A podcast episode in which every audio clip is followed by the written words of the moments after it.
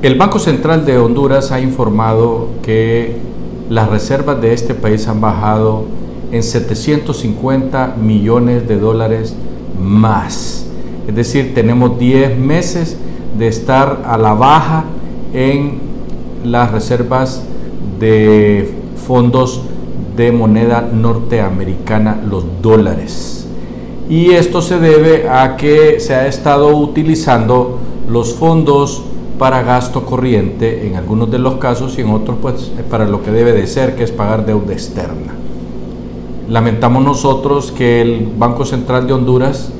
haya o esté utilizando los fondos que son para eventualidades que llegamos a tener, óigase bien, ocho meses de fondos suficientes para hacer todas las compras por ocho meses. Eso ha bajado en los últimos 10 meses de más de 8 mil millones de dólares a 5 mil millones de dólares. Óigase bien, 5 mil millones de dólares,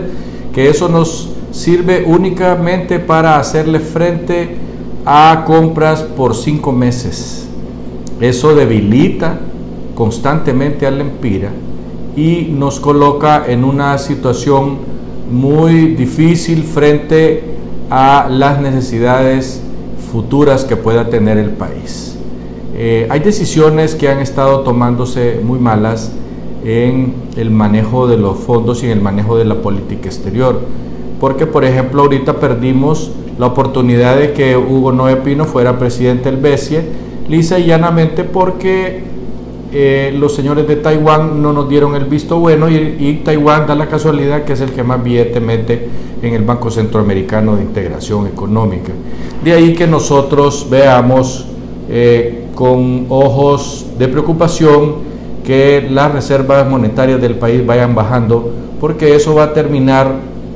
lisa y llanamente en una devaluación más eh, más fuerte del Empira y acuérdense ustedes que el peor impuesto que se le puede poner a un pueblo son las devaluaciones de la moneda y si no, pregúntenle a los señores de Argentina, están pasando por una situación mucho, mucho, pero mucho peor que Honduras, que supuestamente este año no vamos a pasar de una devaluación de un 7%. Eso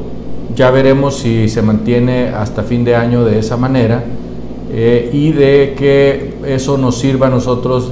eh, para mantener la moneda con un desempeño más o menos como estaba antes. Hasta pronto.